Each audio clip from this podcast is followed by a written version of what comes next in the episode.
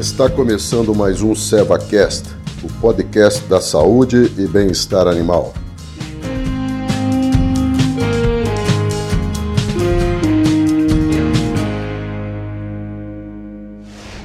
Olá, está começando mais um SevaCast, um podcast da saúde e o bem-estar animal.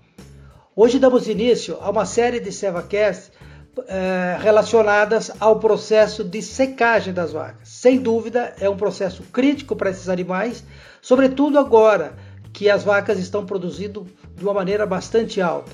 Hoje estamos, na verdade, secando vacas com aquilo que seria o pico de uma vaca de, da, da, década de 70, ou seja, desafios elevados e uma demanda é, nutricional também muito elevada.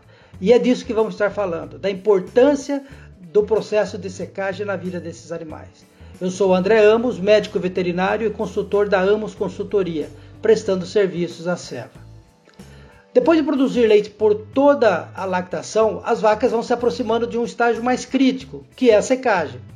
Essa demanda pela produção, que foi alta durante a lactação anterior, continuará sendo alta até o momento dessa, dessa secagem.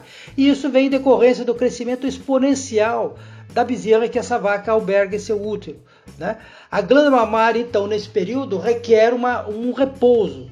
E esse repouso seria até que natural, que é para que essa vaca se prepare ou que seja otimizado o seu tecido glandular, a sua, a sua, as suas células produtoras de leite para essa próxima lactação.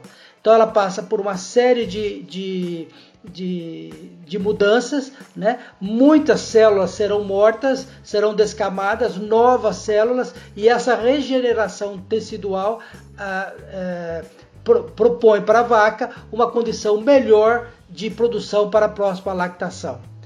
Por isso a gente tem que garantir uma ingestão de nutrientes bastante, bastante boa ao final da produção de leite, também para o processo fetal e também durante o processo de, de secagem da vaca, né? E também para, para que a gente possa minimizar eventuais riscos metabólicos tão comuns nesse período. O processo de secagem é um processo de muitas mudanças na rotina da vaca. E a vaca é, uma, é um animal de, de rotina, né? Então essas trocas sempre causam estresse nesses animais.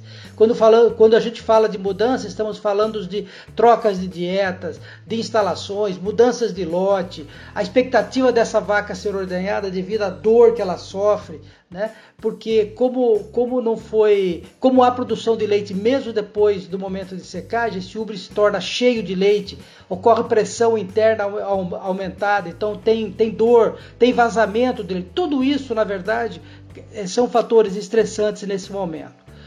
O período seco, então, é um período, como eu, como eu falei, é um período muito importante para que haja, então, essa troca, essa troca de, de, de células, tornando esse ubre um ubre, entre aspas, novo para uma próxima lactação.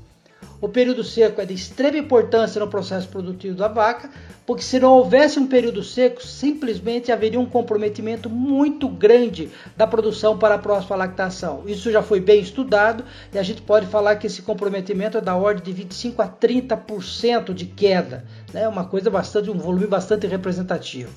O período seco também, ah, ou a sua extensão de período seco, hoje tem se tornado uma ferramenta de, de, de otimização de ganhos, até porque a vaca se tornou uma vaca mais produtiva, mas um período seco ideal varia ou deve variar entre 45 a 60 dias.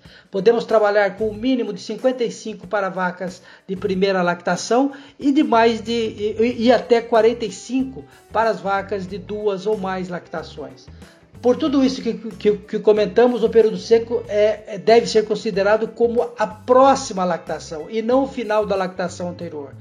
Portanto, tudo aquilo que for errado, que for feito de errado ou de equivocado nesse momento, certamente vai refletir na próxima lactação. E por isso é importante, então, começar bem a próxima lactação, fazendo uma secagem de boa qualidade.